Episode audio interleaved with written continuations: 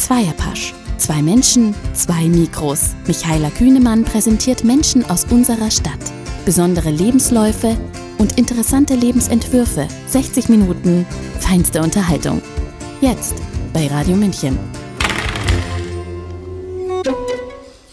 So herzlich willkommen, meine sehr verehrten Hörerinnen und Hörer, zu einer neuen Ausgabe vom Zweierpasch, zwei Menschen, zwei Mikros.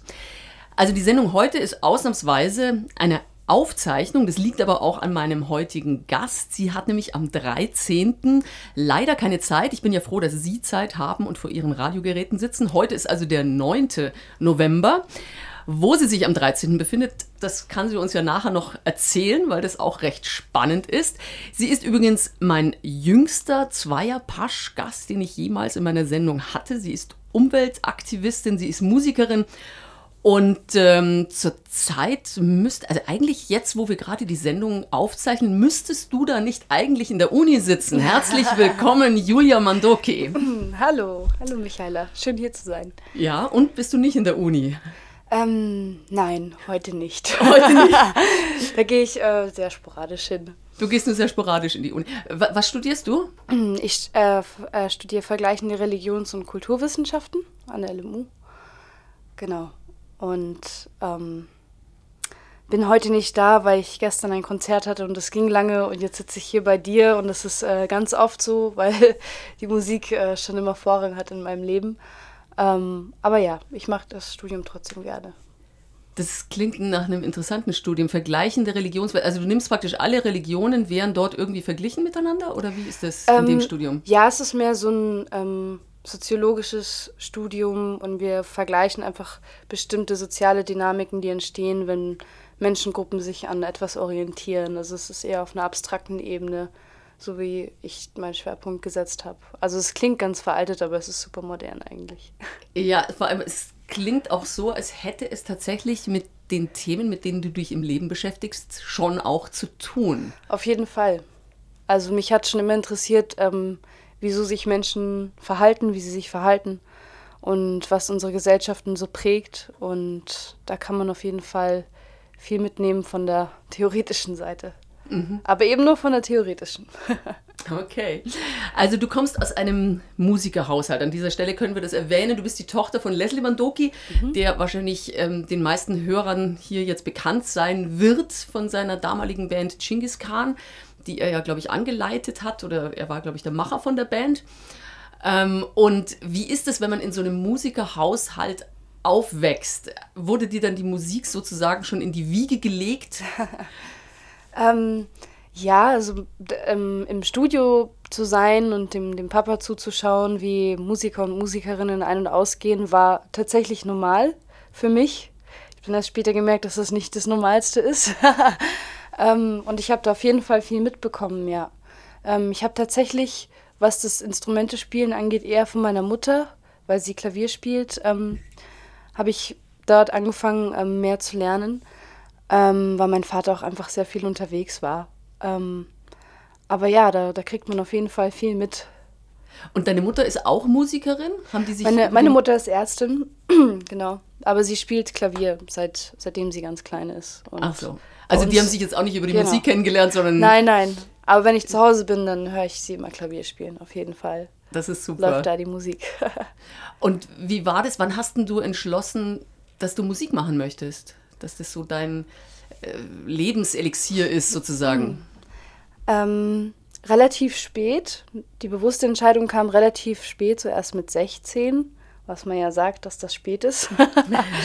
ähm, Tatsächlich habe ich aber als Kind habe ich ganz klare Erinnerungen, wie ich Steinen oder Pflanzen Dinge vorgesungen habe und da schon meine eigenen Liedchen zusammengesteckt habe. Und als ich dann ähm, ja mit 16 mir irgendwie eine Gitarre geschnappt habe, die rumlag und mir das äh, dann so selber beigebracht habe, habe ich sofort angefangen, Lieder zu schreiben, sobald die ersten Akkorde irgendwie möglich waren zu greifen und habe dann eigentlich auch nie was anderes gemacht, also musikalisch.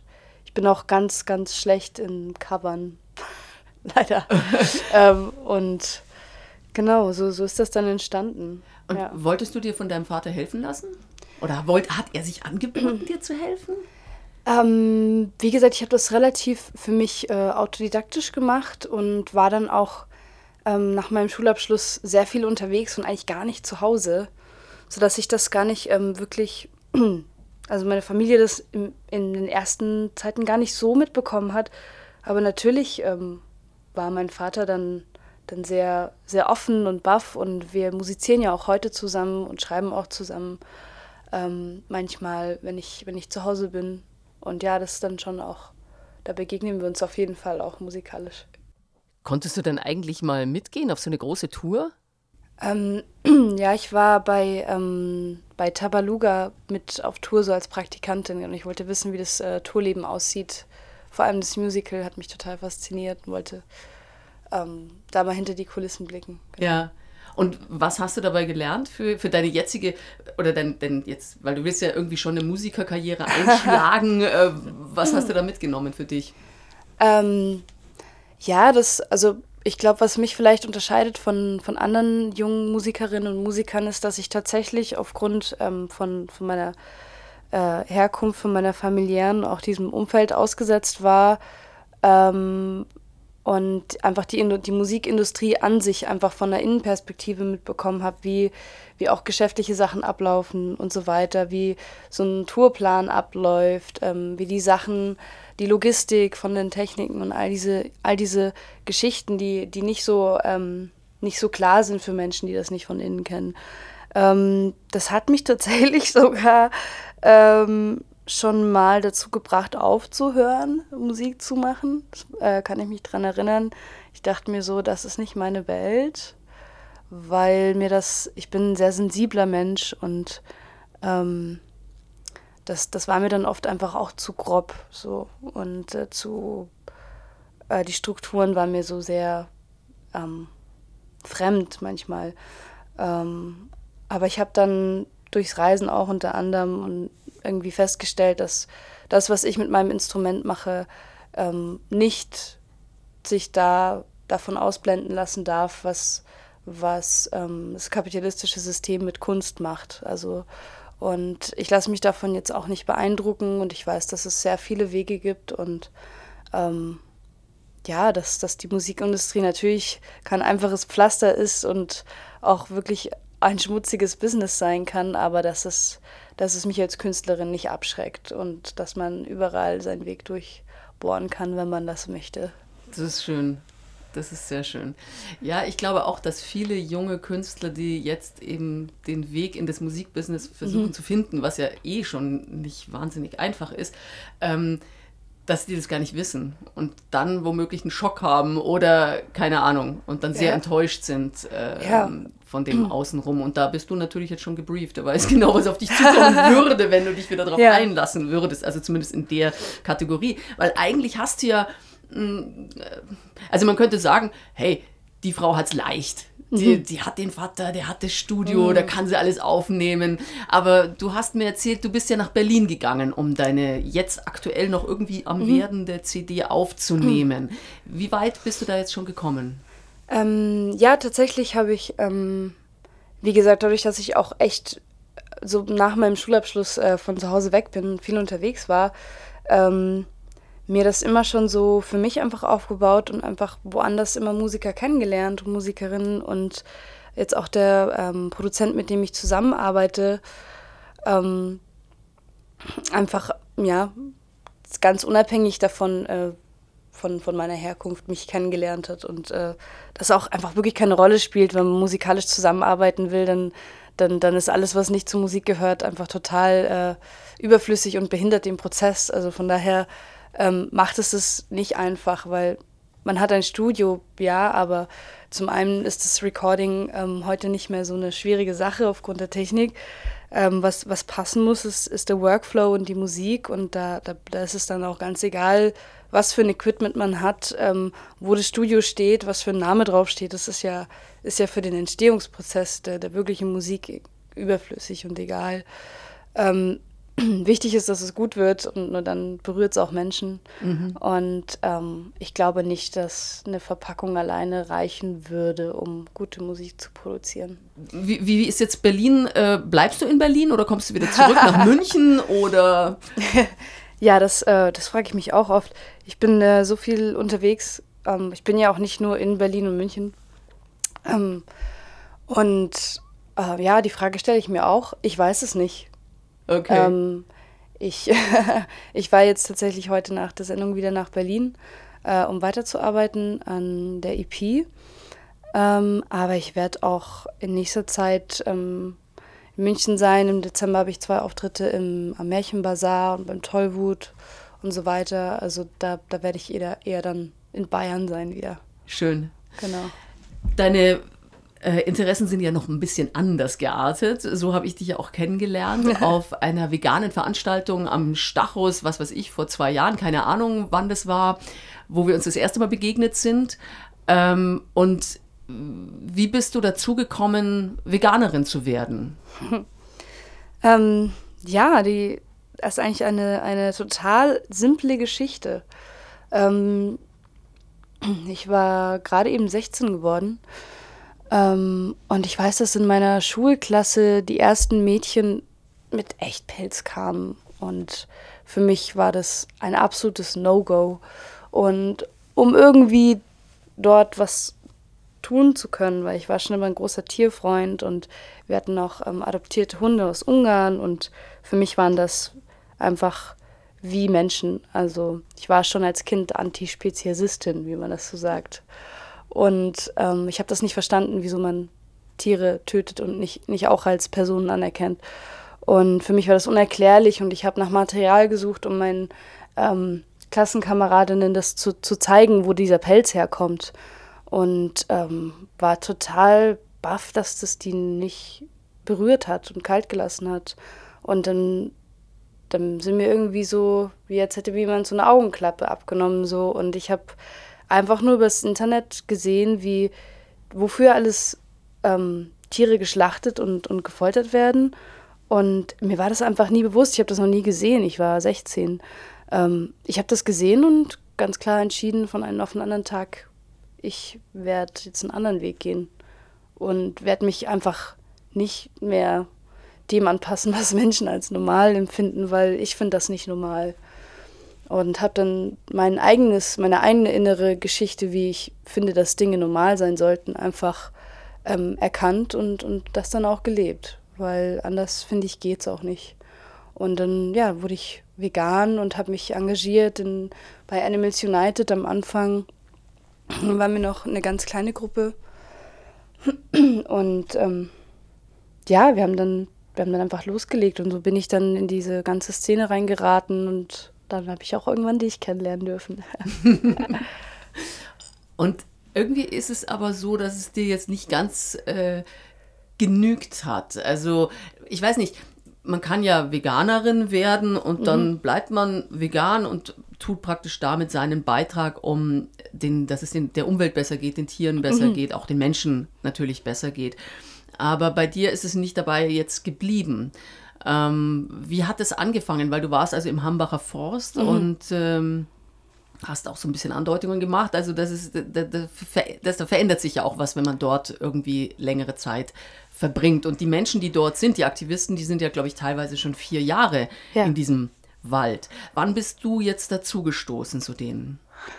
Ähm, ich bin, also als im, ich, ich kannte den Hambacher Wald schon länger. Auch Freunde von mir waren die letzten Jahre viel da.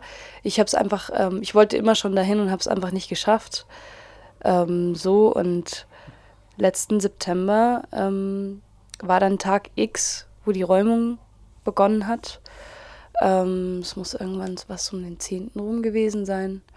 Und ich habe das im, ähm, über den Blog und den Verteiler halt die Nachricht bekommen, dass das jetzt Tag X ist und geräumt wird. Und ähm, ich war außer mir, weil die letzten Jahre wurde nicht in dem Maße geräumt und ich konnte das nicht akzeptieren und ich bin innerhalb von 24 Stunden äh, habe ich, hab ich mich umorganisiert und bin dahin gefahren. Und bin da auch erstmal alleine hin, weil meine Freunde halt noch alle nicht Zeit hatten. Und ähm, ich wusste nicht, was mich erwartet, weil ich da noch nicht, nicht persönlich da war. Und ähm, ich bin mit einer Demo erst mitgelaufen und wir wollten in den Wald, auch um, um Spenden zu bringen und wurden von der Polizei sehr gewaltsam äh, zurückgedrängt und also eigentlich zurückgestoßen, geschlagen. Ähm, und das war so mein erster Eindruck vom Hambacher Wald. Und ich weiß noch, als die Sonne unterging, haben wir es irgendwie geschafft, in einer kleinen Gruppe irgendwie einen Bogen zu laufen. Und da war ich drin und dann war ich dann, dann auch schon zwei Wochen dann einfach am Stück dort. Relativ unerwartet. Ähm, aber für mich war klar, dass ich nicht gehen möchte, solange solange dort geräumt wird. Und dann habe ich auch relativ schnell ein äh, Baumhaus besetzen dürfen, weil die Menschen mich einfach so lieb aufgenommen haben, mir äh, so viele Sachen beigebracht haben, wie man, wie man in der Natur lebt, ähm, ohne viel zu brauchen, wie man, wie man klettert, wie man Sachen sichert und so weiter. Ähm, ich habe so viel gelernt und, und die Menschen sind so unfassbar herzlich dort und, und offen und fokussiert und geben alles und das, das motiviert und das, da macht man dann auch gerne mit und gibt genau das weiter. Wie viele Leute sind dort? Wie viele Aktivisten sind es ungefähr, die dort, äh, die dich aufgenommen haben? Um, ähm, also ich war in, ich war in Lorien, ähm, das ist ein eines der Dörfer und ich glaube, wir waren da, ähm, die Zahl variiert, weil teilweise kommen dann gerade am Wochenende sehr, sehr viele ähm, Demonstrantinnen, Demonstranten, äh, Bürgerinnen, Bürger Aktivistis und dann, dann werden wir dann auch mal irgendwie 100 auf einmal. ähm, als ich da ankam, waren wir, glaube ich, zu 35 oder sowas, 35, 40 ungefähr, an der Stelle, nur an der Stelle vom Wald. Ähm, genau, und das ist dann, das schrumpft und wächst. Das, das ist wie ein ganz natürlicher Organismus im Wald. und du, hast dich, äh, du hattest praktisch dann irgendwie die Möglichkeit, bei jemandem zu übernachten, der mhm. sich dort schon ein Haus gebaut hatte im, im, genau. im Baum? Okay. Ja. Und wie, wie groß sind diese Baumhäuser? Wie viel passen denn da rein in so ein Häuschen? Keine Ahnung. Ähm, unterschiedlich. Die sind unterschiedlich gebaut. Ähm, also in, in manchen finden sogar bis zu über zehn Leute irgendwie Platz, weil das einfach große, mehrstöckige Plattformen sind. Es gibt aber auch welche, da, da passt man nur alleine rein oder zu zweit. Genau. Und manche sind ganz einfach ausgebaut. Und andere sind ziemlich, ziemlich äh, komplex, auch von der Architektur. Also, also da, die sind dann schon länger dort. ja, sich, genau. Ja. Also ich habe so viele schöne Sachen gesehen dort oben. Das hat mir auch echt am meisten wehgetan, zu sehen, wie das einfach zerstört wird und da, da einfach Menschen wirklich leben. Ja. Und zwar bewusst leben und von was leben Sie eigentlich dort? Weil wenn man dort die ganze Zeit mhm. ist, von irgendwas muss man ja leben. Also man muss ja essen und trinken. Dazu kann ich nur bedingt Aussagen machen, weil ich ja nur kurz da war in, in ähm, Vergleich zu anderen Menschen. Und ähm, in der Zeit haben wir hauptsächlich von Spenden natürlich äh, gelebt. Die, die Masse an Spenden war, war, ähm, war auf jeden Fall ausreichend, um, um uns äh, ernähren zu können. Ähm, und sonst weiß ich aber, dass, dass sonst die letzten Jahre es einfach äh, viel auch durch, durch Sachen, die weggeschmissen worden sind. Einfach das Containern und das, was, was die Gesellschaft halt wegschmeißt und das einfach aufzuwerten, weil, ähm, weil diese Aktivistinnen und Aktivisten das nicht als Müll sehen und ich auch nicht, sondern es einfach, ähm, ja, unser, unser, unser gestörtes Verhältnis ähm, und unser kapitalistisches System das einfach deklariert als nicht brauchbar, aber das sind alles brauchbare Lebensmittel und Materialien und die wurden im Wald wiederverwertet. Das ist, da wird nichts neu gekauft, so gut es geht. Und ähm, ich habe, wie gesagt, auch viel darüber gelernt, was, wie man recycelt wirklich und was alles möglich ist. Das haben dir die Aktivisten dort auch gesagt oder beigebracht? Ja, man, man, man hilft sich gegenseitig. Ähm, natürlich waren mir manche Sachen nicht ganz fremd, weil ich schon in ähnlichen Sachen auch zuvor gewesen bin. Und ähm, ja, aber ja, da, da gibt es dann auch äh, Skillshare und all diese schönen Sachen und Workshops, die komplett autonom organisiert sind, ähm, ohne zentrale Verwaltungsstrukturen, ähm, Ach, die haben dort richtig Workshops auch veranstaltet. Ja, aber wie gesagt, das ist alles nicht äh, zentral organisiert und das ist das, was, was so faszinierend ist und was es auch so echt macht, ist, ähm, dass, es, dass es halt keine zentrale Verwaltungsstruktur gibt, ähm, einfach um Hierarchie und Machtmissbrauch von im Keim zu ersticken und gar nicht erst äh, aufkommen zu lassen. Und das ist das, was, was diese Bewegung so besonders macht und wieso sie sich auch für mich überhaupt nicht räumen lässt weil sie so in ihrem Fundament stimmig ist und, ähm, und wahr und, und einfach sich befreit von all dem, was Unterdrückung oder eben Machtmissbrauch kreieren könnte. Wie alt sind diese Aktivisten? Sind da teilweise dann auch Ältere dabei, die das schon seit Jahren machen? Auf jeden Fall. Also ich habe ähm, verschiedene Altersgruppen von Menschen dort kennenlernen dürfen, auch von überall her. Ähm, von überall her heißt aus Deutschland oder auch aus anderen Ländern? Aus, auch aus anderen Ländern, uh, ja. Also Schweden, Israel, Amerika, Australien, alles mögliche, Tschechien. Und die leben sozusagen, äh, das haben die sich zur Lebensaufgabe gemacht, äh, zum Beispiel jetzt eben Wälder zu retten wie den Hambacher Forst oder sind die dann auch am Reisen wieder woanders hin, wo es wieder was zu tun gibt? Ähm, das, da, da, da kann ich gar keine Aussage so machen, weil ich nicht weiß, wie das Leben der einzelnen Menschen aussieht. Auch weil im Wald das tatsächlich nicht so wirklich besprochen wird oder nicht Thema ist, was man quasi außerhalb vom Wald macht, weil, weil es nicht wichtig ist. Und ähm, es tatsächlich darum geht, sich im präsenten Moment wahrzunehmen und zu begegnen und so eine authentische Zwischenmenschlichkeit eben aufzubauen, indem man nicht fragt, was machst du, der, was hast du in der Vergangenheit getan oder was planst du mit deiner Zukunft, weil auch die Idee dahinter ist, dass es die Identität verfälschen würde, weil oft sagt uns die Gesellschaft, wir sollen uns damit identifizieren, wer wir waren, wo wir herkommen oder und so weiter. Was ist uns, was waren große Schicksalsschläge in unserem Leben oder was für eine, was für einen Abschluss haben wir und all diese Sachen, die eigentlich in der Vergangenheit liegen oder auch was willst du mit deinem Leben anfangen? Und dann ist das steckt das so ein bisschen den Rahmen ab, in, wo du beurteilt wirst, wo du dich auch selber vielleicht beurteilst. Und das, das eben auszuheben und zu sagen, Moment mal, aber das, was du eigentlich bist, ist ja das, was du in diesem präsenten Moment von dir gibst und wie du, wie du, wie du einfach agierst mit deiner Umwelt. Und mehr muss man oder mehr muss Mensch nicht wissen, ähm, um den anderen wirklich wahrzunehmen. Und das ist etwas, was ich äh, wirklich ähm, das, ist, das ist so das, das, das Schönste, was ich dort lernen durfte. Weil, weil ich am Anfang auch sofort in die Muster gefallen bin. Wenn ich Menschen kennengelernt habe, habe ich die gleich gefragt, äh, was machst du sonst oder wo kommst du her und so weiter. Und nach ein paar Tagen ist das von mir auch abgefallen. Ähm, und ich habe gemerkt, wieso. Und das ist, das ist so kraftvoll, ähm, wenn, man, wenn man das mal erleben darf. Und dann wirklich auch über zwei Wochen hinweg war ich ganz nah mit Menschen, von denen ich bis heute nicht weiß, was sie gelernt haben mal. Aber es ist auch wirklich nicht wichtig. Weil alles, was ich, was ich über die weiß und wie ich die beurteilen kann, das, das war alles in, in einer ganz ehrlichen, direkten Reaktion mit mir und, und der Umwelt, die passiert ist. Und, und mehr ist nicht wichtig. Und so, so lernt man sich wirklich zu achten und wahrzunehmen. Und auch wirklich hinzuhören, was Menschen sagen. Ja. Also es klingt jetzt nach einer ziemlich schönen Ausstrahlung, die mhm. ihr dort alle so gehabt habt. Ich habe nur ein sehr bewegendes Video mal auf Facebook gesehen von einer Aktivistin, die wirklich geweint hat, ähm, die verzweifelt vor den Polizisten. Da standen zwei vollkommen, ähm, also ausstaffierte Polizisten mit Helm und was weiß ich. Und sie steht daneben und heult und sagt, was da ihnen alles weggenommen wird. Und das hat mich sehr berührt. Also es war so ein Video, da bleibt glaube ich, kein Auge trocken irgendwie, weil man hat richtig mhm. die, die Trauer gespürt von der Frau.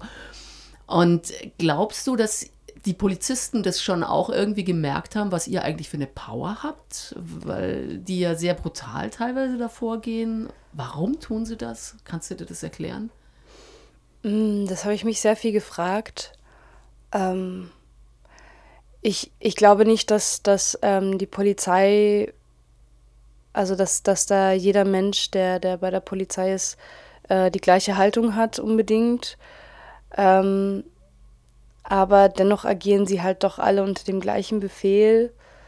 Und deshalb macht es schwierig, da dann doch dann irgendwann zu differenzieren. Es gibt natürlich Polizistinnen und Polizisten, die uns auch ihren, ihren Zuspruch ausgesprochen haben, denen das überhaupt nicht recht war, was dort passiert ist. Unter anderem, weil es ja auch unmöglich ist, so viele Beamtinnen und Beamten für, für sowas äh, wirklich zu missbrauchen und Interessen eines Konzerns so auf der, der Ebene auszuüben. Ähm, aber es gab auch sehr gewaltbereite Menschen, also seitens der Polizei. Ähm, Und deshalb ist es schwierig dann zu differenzieren, weil selbst die, die mit uns fühlen, im gegebenen Fall dann halt dann doch auch gewalttätig werden, beziehungsweise nicht gewalttätig, sondern eben diese Staatsgewalt benutzen. Ähm, und deshalb ist es, ist es schwierig zu sagen. Ähm, es, sind, es gibt solche und solche, aber sie, sobald sie ihre Helme aufhaben, machen sie halt das Gleiche und ähm, schalten ihre Menschlichkeit äh, bewusst aus, ähm, weil es ihnen auch so beigebracht wird, weil ja der Apparat auch anders nicht funktionieren würde. Und das, das, das finde ich äh, sehr erschreckend. Ja. Jetzt wäre doch eine schöne Stelle, einen Song von dir zu hören, live, oder? Ja, gerne. Ich kehre jetzt nach außen, was in meinem Innern tobt. Ich ertrage nur die Wahrheit und das Schönsein fällt mir schwer.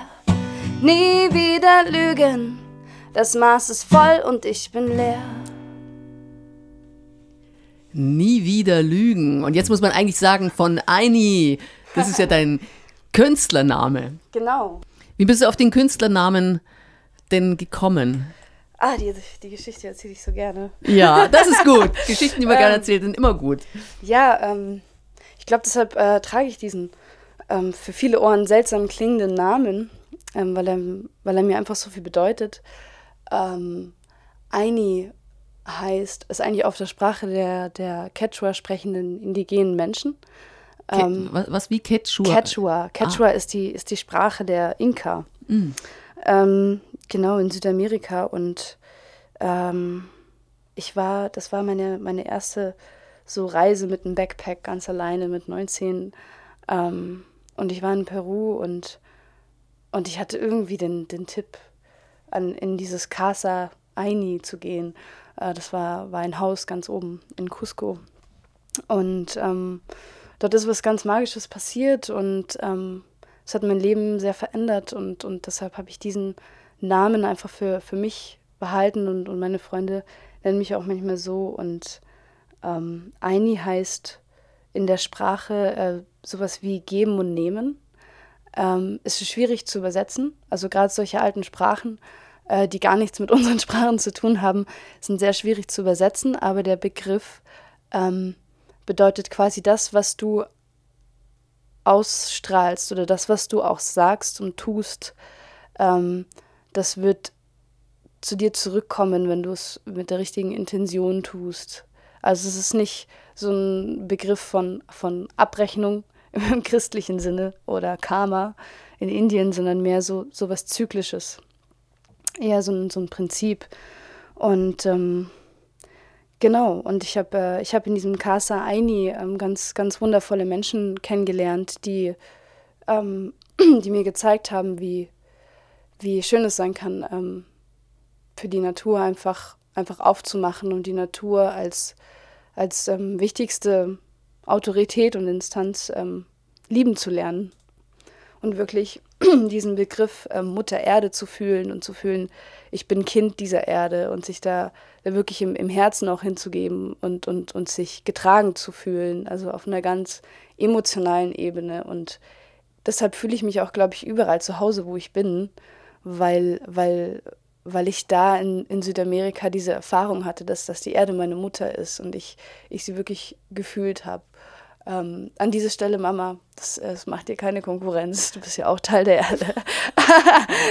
ähm, aber nee, dieses, ähm, ja, ich, ich, ähm, wenn ich alleine bin, irgendwo, ähm, natürlich in der Natur ist es noch leichter zu spüren als in der Stadt, aber wenn ich alleine irgendwo bin, dann, dann ähm, fühle ich mich sehr, sehr geborgen und überhaupt nicht einsam. Das, wegen diesem Erlebnis. Das ist schön, das ist sehr schön. Dieses Casa Aini, das kommt mir jetzt auch gerade wieder so ein bisschen vor wie der Hambacher Forst. ist es so, ist es, sind es schon so die Orte, die du dann auch irgendwie automatisch immer findest? Ähm, ja, also sie kehren wieder in meinem Leben. Ähm, ich glaube, ein Ort ist immer das, was man aus ihm macht. Weil ich glaube, der Hambacher Wald ist auch für viele, also es gab auch für mich selbst dort auch traumatische Erlebnisse, gerade mit der Polizeigewalt oder auch mein, mein ähm, Sturz, den ich dort hatte. Ähm, Also ja, sehr stimmt. viele. Das muss man ja ähm, vielleicht erzählen genau. an dieser Stelle. Also es, ist, es gab vom, auch unschöne Sachen. Genau, so. dass du vom Baum gefallen, ich sage jetzt einfach, du bist vom Baum gefallen, ja. wurscht. Es war ziemlich hoch, es waren sechs Meter, oder? Sowas ähm, um den Dreh, ja. Ja, sowas um den Dreh. Aber es ist dir wie durch ein Wunder überhaupt gar nichts passiert. Also zumindest nicht so, wie es dann in der Presse stand. Und warum stand es in der Presse? Weil du die Tochter von Leslie Mandoki bist. Und äh, das natürlich für die Presse immer ein gefundenes Fressen mhm. ist, wenn da jemand vom Baum fällt, der ähm, vielleicht einen bekannten Namen dahinter hat, logischerweise. Mhm. Weil ich vermute mal, es sind vielleicht ab und zu auch mal andere Aktivisten vom Baum gefallen. Und das steht dann nicht in der Presse. Also es gab nicht in dem, in dem Wald in der kompletten Besetzungszeit gab es eigentlich so gut wie keine äh, schlimmen Unfälle, vor allem nicht, wo jemand dabei gestorben ist. Das, das ist erst seitdem die, das ist echt die, die Panik, die die Polizei da, da auslöst, einfach die, die Kräfte, die aufeinandertreffen. Ähm, Weil es ist ein Journalist ums Leben gekommen. Es ist ein Journalist ja. ums Leben gekommen und mich, mich hat schockiert, ähm, dass ich oft lesen musste, es sei ein Blogger oder solche Sachen, dass da so abfällig äh, und auch schlecht, schlecht recherchiert wird von, von der Seite der Presse. Und dass das, dass das überhaupt nicht zum Räumungsstopp auch geführt hat, dass es nicht ausgereicht hat, um, um, um sich bewusst zu machen, wie absurd dieser Einsatz ist. Das hat mich schockiert. Und ähm, zu sehen, wie die, ja, wie die Presse sich dann, dann darauf stürzt, dass, dass äh, Menschen sich verletzen und sich nicht darauf stürzt, wie absurd es ist, dass ähm, jeden Tag Menschen sterben wegen einem Konzern wie RWE, wegen der Feinstaubbelastung und den, den Folgen des, des, der Klimaschäden, dass, dass, sich, ähm, dass sich Zeitungen darauf nicht stürzen, weil das eigentlich in einem viel absurderen Maß ähm, ja, wert wäre für eine Berichterstattung. Und ähm, da habe ich mich natürlich schon gefragt, ähm, wieso wieso wir auch als Leserinnen und Leser anscheinend dieses Feedback ja auch äh, irgendwie ausstrahlen und, und ähm, ja, wir sind auch alle nur Konsumenten, die vielleicht bespaßt werden wollen oder so. Jetzt würde mich natürlich noch interessieren, so diese, äh, warst du irgendwo auf der Welt, wo es dir auch so gut gefallen hat wie in Peru? ähm, oder war Peru so das einschneidendste Erlebnis? Oder bist du da noch weiter dann rumgefahren oder warst du einfach in dem Casa Aini äh, hängen geblieben? Ähm, nee, ich bin äh, tatsächlich, ich bin noch, noch, noch viel rumgekommen, danach auch äh, weitergereist. Ähm, und als ich zurückkam, ähm, war ich ein bisschen hier und ähm, habe dann recht schnell beschlossen, ich, ich, ich muss irgendwie wieder los und vor allem möchte ich nicht nur reisen und, und mein Privileg von meinem deutschen Reisepass nutzen. Und dann habe ich eben entschlossen, ich will, ich will ähm, in einer NGO was, was tun, ich will, ich ah. will wohin fahren und, und wirklich in einer Organisation arbeiten und habe dann so ein ähm, Freiwilligendienst gemacht, freiwilliges soziales Jahr in Indien für ein Jahr, gleich im Anschluss. Und ich glaube, das hat mich auch sehr geprägt, auf jeden Fall. Für welche NGO warst du dann dort? Äh, ich war äh, Deutsch-Indische Zusammenarbeit, heißt es. Oh. Genau, und das waren die Deutschen, von der deutschen Seite her. Ähm, und in Indien hieß es CMM. Äh, das heißt ausgesprochen Chaitanya Mahila Mandali.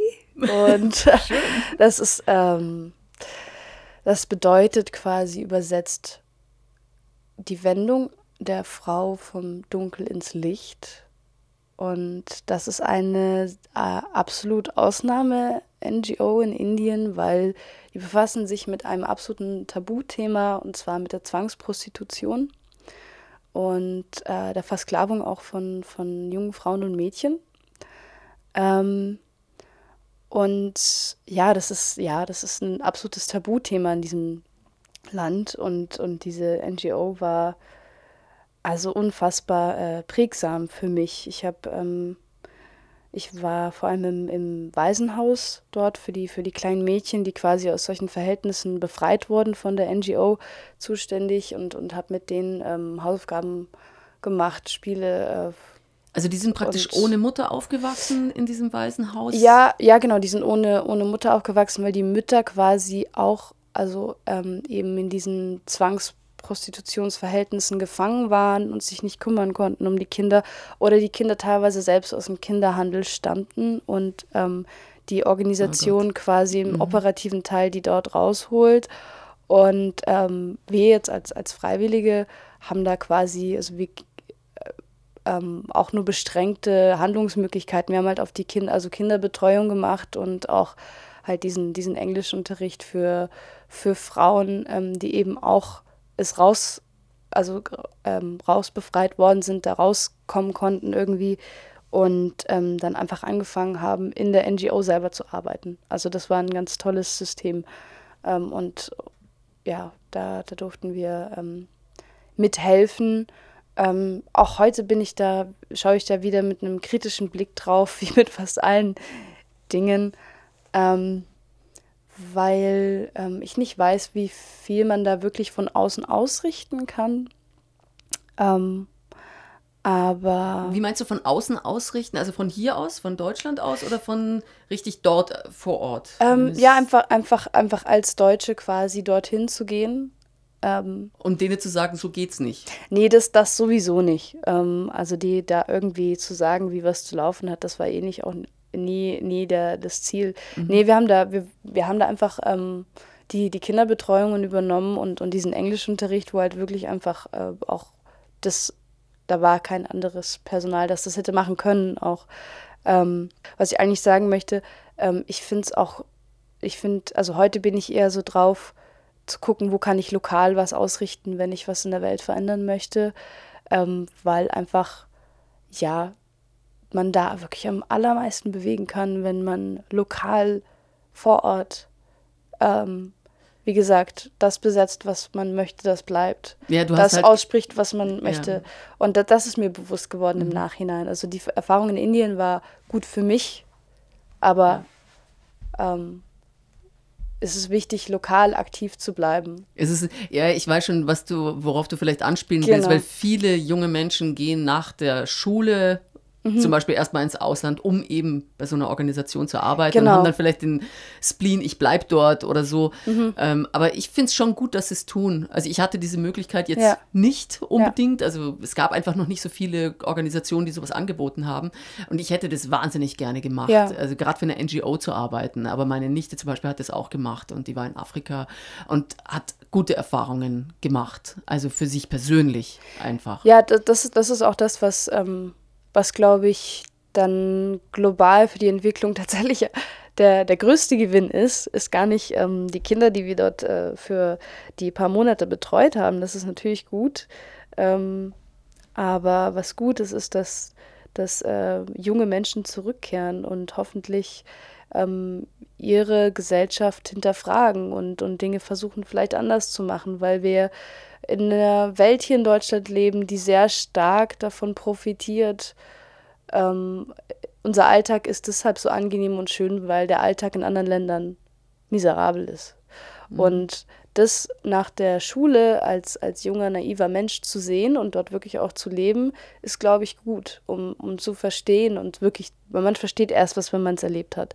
Und wenn du erlebt hast, wie es in, in, in diesen Ländern ähm, aussieht, der Alltag, ähm, und dass Dinge wie fließendes Wasser nicht selbstverständlich sind, ähm, dann macht das was mit dir. Und du kommst auf jeden Fall nicht mehr als äh, konsumbereites, äh, funktionierendes Objekt des Kapitalismus zurück, sondern du bist kritisch und hinterfragst, was wir wirklich brauchen. Und, und das ist, glaube ich, das ist, glaube ich, das Gute an diesen Aufenthalten. Das ist auch das, was ich weshalb ich auch finde, dass es nach wie vor gut ist. Aber glaubst du tatsächlich, dass es bei jedem Funst, also bei dir Funst ist? Äh, ich, ich, bin da oft naiv.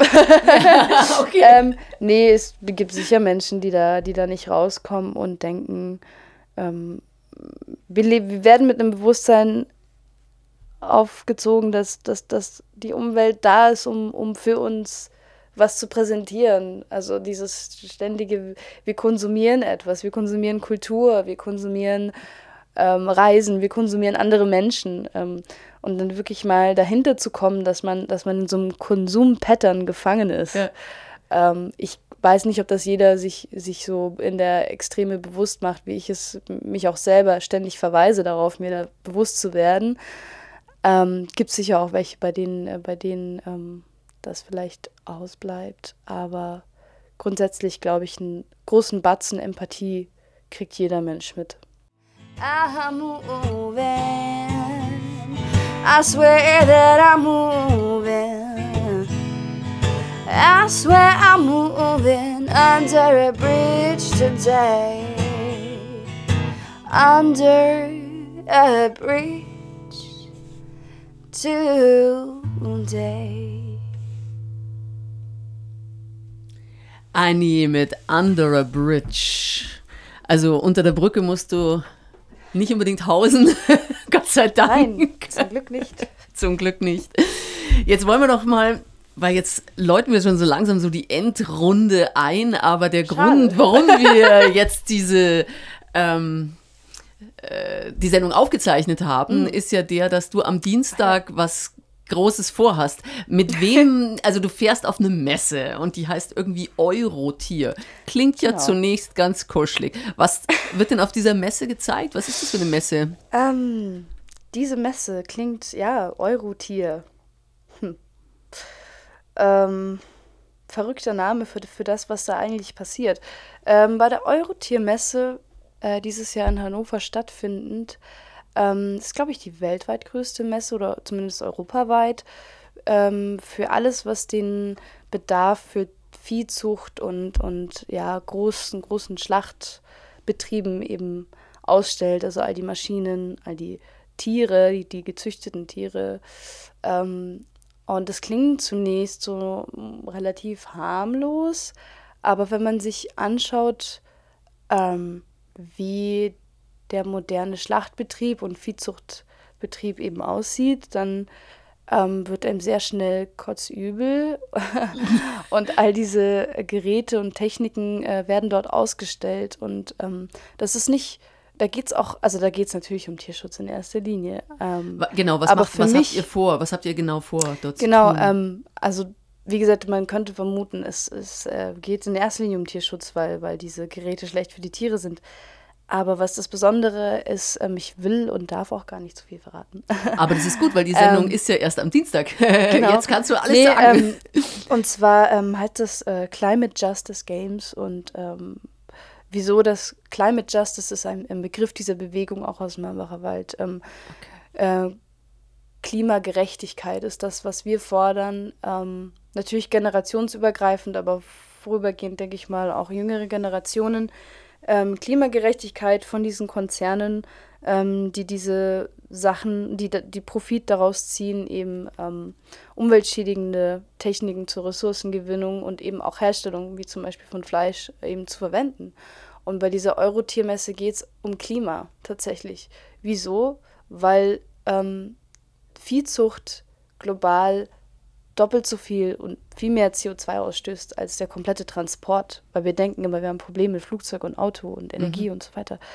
Ähm, es ist aber tatsächlich die Viehzucht, die das meiste, die mei- meisten Em- CO2-Emissionen herstellt ähm, und ausstößt. Und ähm, diese Gerätschaften, die da vorgestellt werden, sind, ist das, was möglich macht, ähm, 30.000 Schweine zum Beispiel unter einem Dach zu betreiben als Mastbetrieb. Oder Firmen wie Clemens Tönnies, die von Clemens Tönnies, äh, be, ähm, die einfach diese Massenschlachtungen ähm, in dem Sinne betreiben, die komplett automatisiert sind, wo Tiere teilweise unbetäubt und unter schlechten, äh, auch hygienischen und auch Menschenrechtsbedingungen für die, für die Mitarbeiter und Mitarbeiterinnen äh, dahinter geschlossenen Türen einfach betrieben werden. Und das ist fürs, fürs Klima ähm, und für uns, un, unsere globale Existenz äh, fatal ist. Fatal und kriminell und absurd. Und Ähm, was, was macht ihr dort genau? Stellt ihr euch nur davor mit Transparenten oder wollt ihr auch reingehen? Das kann ich nicht sagen. Okay, das alles weiß klar. ich nämlich das selber weißt du, weißt nicht. es selber noch nicht. Ich weiß nur, dass eine Bewegung äh, mehr und mehr Entstehen ist. Mhm. Und ja, dass es wichtig ist, darauf aufmerksam zu machen, weil sich, glaube ich, niemand bewusst ist, was Klimaschutz und Menschenrechtsbruch mit so einer Eurotiermesse zu tun hat. Dabei ist das wirklich Also ich habe ein bisschen nachgeschaut, ist, äh, das ist tatsächlich die Europas größte Messe und es sind 1600 Aussteller. Also kann man sich mal vorstellen, Mhm. wenn 1600 Aussteller schon da sind, nur Leute, die ausstellen, Ja. ähm, dass dieser Markt oder der Bedarf an Produkten, die mit äh, Nutztierhaltung zu tun haben, ziemlich groß ist. Mhm. Ja. Also sehr groß.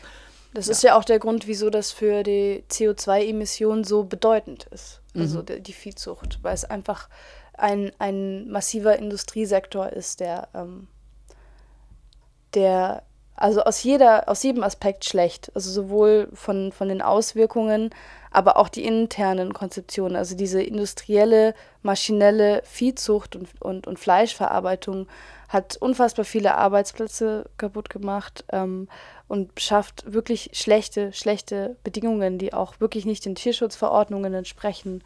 Und da gibt es auch ganz viele Skandale, was, was, was eben die Mitarbeiterinnen und Mitarbeiter angeht, die da im Akkord zwischen diesen Maschinen äh, literweise Blut hin und her schleusen müssen und, und, und schlechte, schlechte Bedingungen einfach. Und das macht das erst möglich. Und ähm, wenn wir das mal auf der Metaebene oder philosophisch gesehen, was passiert da eigentlich? Da, wird, da werden lebende Wesen, die ja auch trinken und essen, also auch mit, mit ähm, ja, Lebewesen an Ressourcenbedarf sind auf diesem Planeten, so wie Menschen auch. Also die haben auch einen Bedarf.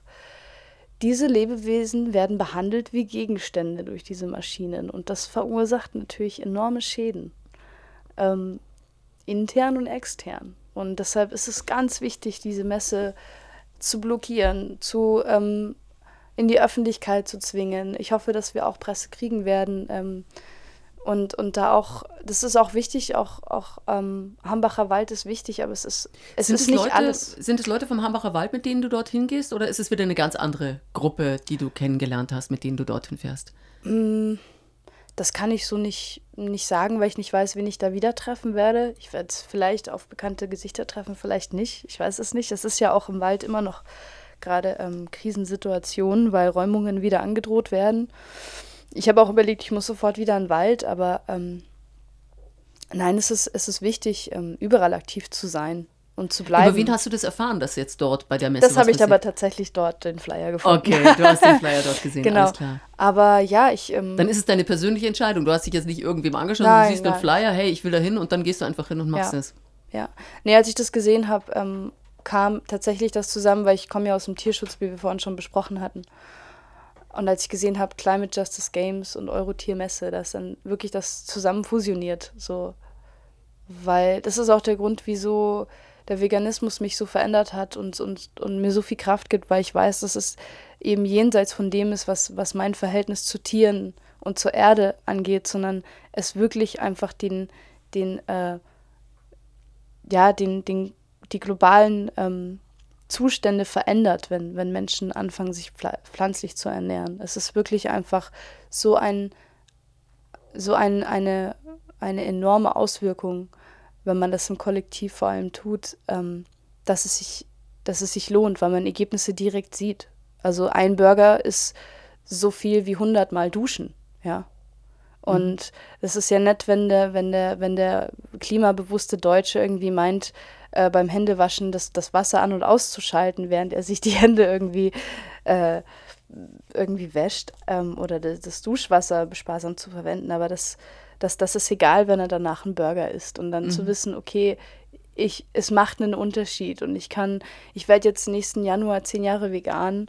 Und, ähm, und es ist, ähm, es ist, äh, es ist einfach dann schön zu sehen, okay, du hast, weiß nicht wie viel tausend Liter Wasser jetzt halt einfach, ich will nicht sagen auf meinem Bonuskonto, weil das gibt's ja nicht. Ich verbrauche ja auch als, als westlicher Mensch immer noch zehnmal mehr als, als Menschen woanders. Ähm, bin da auch, auch kritisch an anderen Stellen.